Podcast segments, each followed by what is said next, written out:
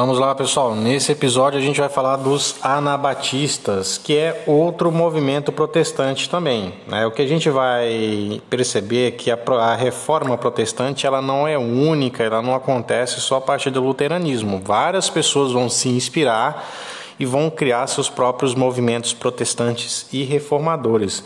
Os anabatistas vão ser um desses movimentos, né? Ah, são os anabatistas que vão dar origem às igrejas batistas. Né? A gente tem algumas congregações aqui na nossa cidade, inclusive, é uma igreja bastante popular. Né?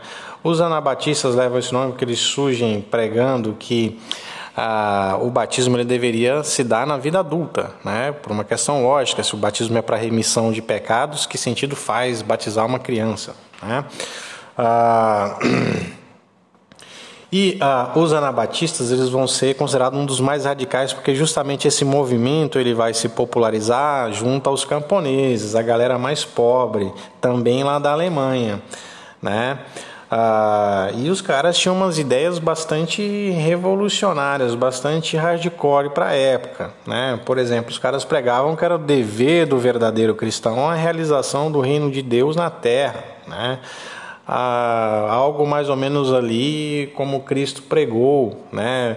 Divisão da riqueza, partilha dos bens, vida em comunhão e comunidade, né? Todo mundo vivendo numa boa, numa nice, né? Isso é considerado bastante revolucionário para a época, né? E vai gerar, evidentemente, oposição de outros reformadores e do próprio Lutero, né? Por quê? Né? Ah, Lutero, por exemplo, vai argumentar né, que ah, o homem, né, que o, o sujeito o homem, né, poderia transformar a si mesmo, né, ou seja, ele poderia mudar a sua própria história, a sua própria relação com Deus, mas não o mundo, né?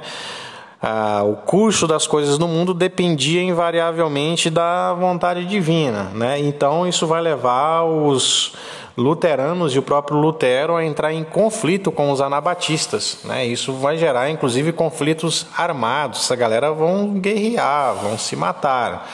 É, justamente porque ah, o, enquanto o luteranismo ele é um movimento ali que é encampado pelos nobres, pelos donos de terra que tinham diferentes interesses, né, sejam eles teológicos ou econômicos, que queriam expulsar a Igreja Católica dos seus reinos e assim se apoderar das terras e riquezas da Igreja, né? Os, o anabatismo ou os anabatistas eles vão ah, se popularizar junto aos mais pobres, os camponeses, né?